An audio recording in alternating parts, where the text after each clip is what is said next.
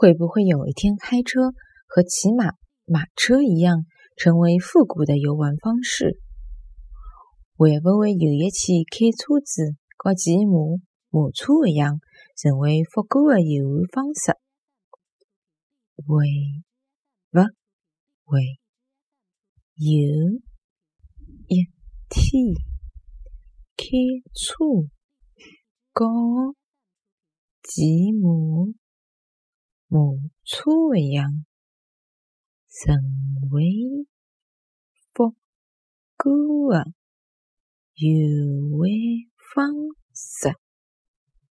会不会有一天开车和骑马、马车一样，成为复古的游玩方式？